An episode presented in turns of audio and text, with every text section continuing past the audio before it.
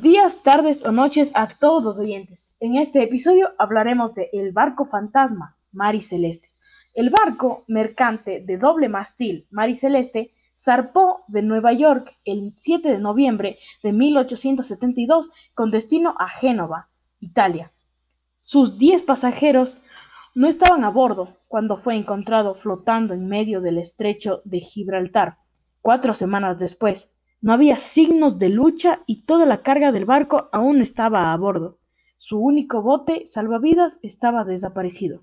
La especulación de los últimos 140 años sobre, qué se, sobre por qué se abandonó el barco incluye las teorías que involucran piratas, un motín de la tripulación e incluso monstruos del mar.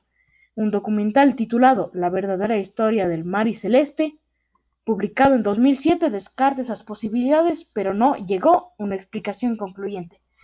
Y bueno, aquí les he explicado un poco sobre el barco fantasma. Espero que les haya gustado este episodio. Eh, como digo en todos mis capítulos, soy Renato Montero. Adiós.